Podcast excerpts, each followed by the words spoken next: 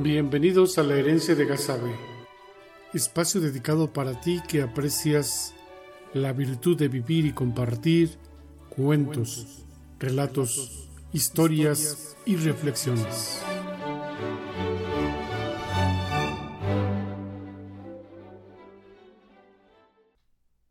Hoy presentamos Tezontepec y la historia de su evangelización.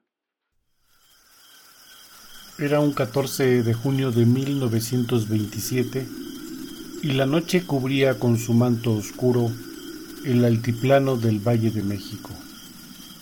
La luna llena descubría con su acremada luz los cenicientos valles y laderas de la vasta orografía hidalguense.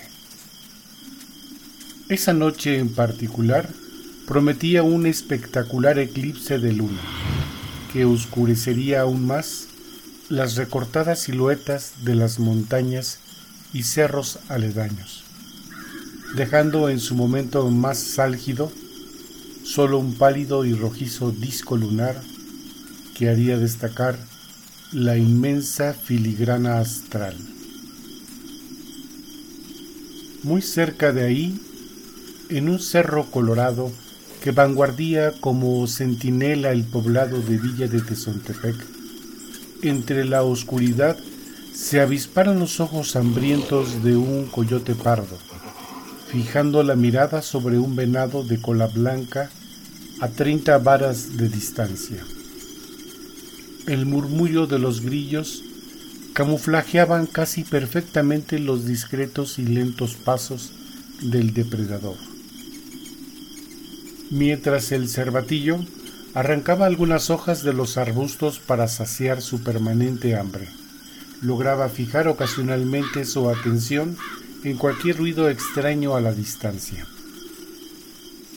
El disco lunar parcialmente se oscurecía al avanzar la noche y un viento fresco arremolinó las hojas secas y movió como una oleada los hilos de zacate de todo el terreno aledaño. El cazador y la presa, ignorantes del fenómeno astronómico que estaba en curso, dedicaban su tiempo uno a acechar y el otro a advertir las alertas de peligro.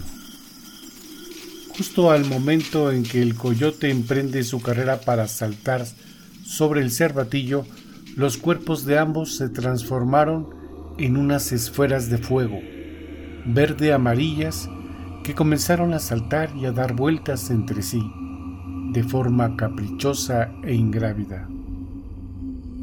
El ambiente pareció enmudecer, los grillos silenciaron su canto y el viento detuvo su avance. Solo las ígneas esferas alumbraban el agreste lugar como antorchas, descubriendo a su paso arbustos, matorrales y plantas cactáceas que se dispersaban en todo el lugar. En ese inter, la madre tierra cubría completamente con su sombra la esfera lunar y las voces semi-humanas en idioma náhuatl aparecieron escucharse en medio del silencio. Vaya, vaya. Así que este cervatillo también es un nahual, igual que yo. Así es, y de mucha honra a los antepasados de Mazat y la línea de Coatlicue, herederos y guardianes de la sabiduría ancestral. Puesto al descubierto que somos de la misma naturaleza, nos obliga a hacer una tregua entre nosotros. Pero tú, hombre coyote, ¿de dónde vienes? No te había visto por aquí. La esfera del coyote respondió la interrogante. Vengo del norte de las aidas estepas, donde crece la planta sagrada del peyote, pero he encontrado refugio en una cueva cercana, por aquí que le llaman la cueva del diablo. La esfera del cervatillo pareció reconocer la ubicación. Sí, la conozco. Ese era el lugar de adoración de los lugareños al dios Tezcatlipoca, el espejo que humea Todavía mucho antes de que hicieran su aparición las legiones de hombre caballos en tiempos de la dominación española. La esfera coyote pareció alegrarse al escuchar esto y comentó. Pero qué interesante coincidencia. Tezcatlipoca es el dios de mi adoración porque mi linaje en agua proviene de él, nada menos. Pero dime, descendiente de Coatlicue, ¿qué sabes de este lugar sagrado? Nada, solo que este pueblo de Villa de Tezoltepec se fundó con gente refugiada de muchas culturas, como los huastecos, mayas y otomíes. Más tarde llegaron los bárbaros chichimecas que se asentaron y con el tiempo pasaron a formar parte de la triple alianza de los aztecas. El representante era un capixtli, que entregaba tributo cada 80 días al señorío de Tenochtitlán. A la llegada de los españoles fueron sometidos y se determinó que siendo un buen número de vasallos, debería construirse un templo para el culto cristiano sobre la advocación del apóstol San Pedro. El coyote interrumpió. ¿Y cómo sabes todo esto? Es la historia que nos cuentan nuestros ancestros y pasa de generación en generación. Pero te seguiré platicando que los religiosos españoles de la congregación de San Agustín determinaron, como lo hacían siempre, la ubicación de su iglesia sobre un vórtice de energía para la conservación incorrupta de sus fieles difuntos y sobre todo para energetizar las hostias y los santos óleos que guardan con mucho recelo en el sagrario de la iglesia para la vida y el buen morir.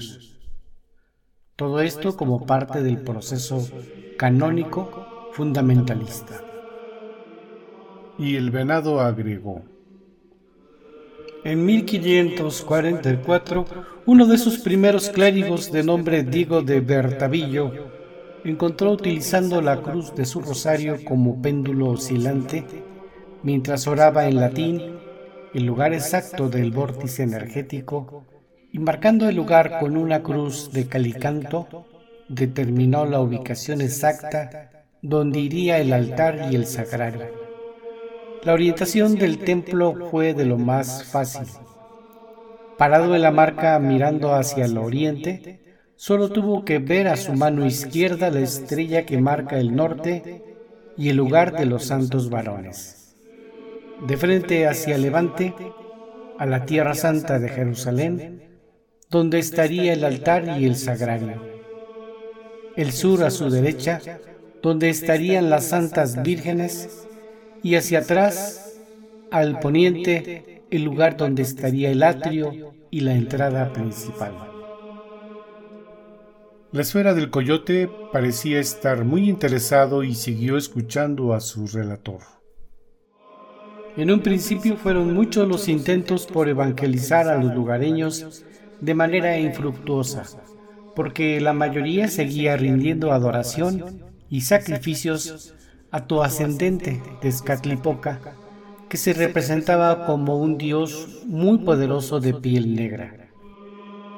Y fue que un religioso agustino proveniente de Malinalco tenía la experiencia de la evangelización sobre algo similar sucedido en el templo del Señor de Chalma e hizo traer de la capital novohispana un Cristo negro que colocaron a escondidas dentro de la cueva del diablo, para con ello convencer a sus adoradores de que se había producido un milagro Tezcatlipoca cediendo el lugar de su veneración a Jesús Cristo.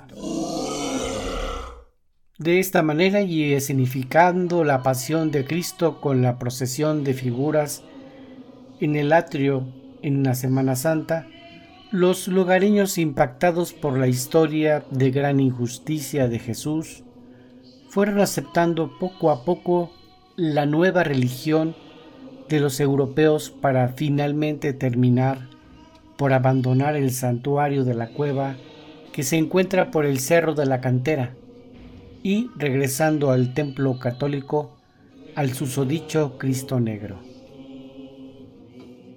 La esfera del coyote interrogó entonces. Pero dime si entonces desapareció finalmente el culto a Tezcatlipoca. Sí terminó, pero aún se dice que el rostro negro de ese dios azteca que asocian con el diablo. aún se puede ver como una piedra incrustada en el costado lateral de la iglesia.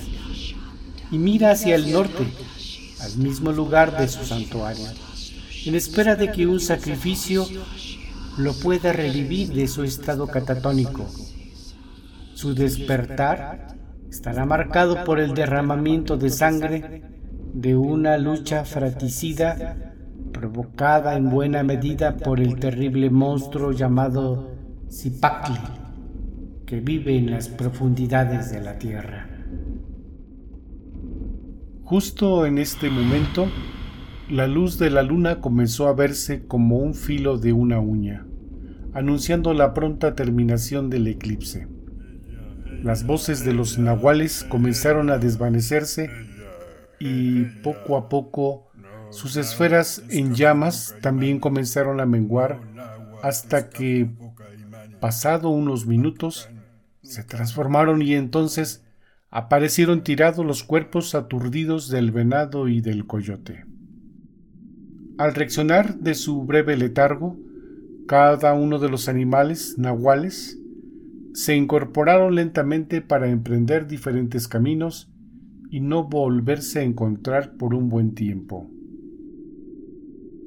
La luz mortecina de la luna sobre el horizonte volvió a descubrir la vasta planicie y a la distancia se escuchó el lánguido silbato de una locomotora cruzar sin parada por el ceniciento poblado de Villa de Tezontepec.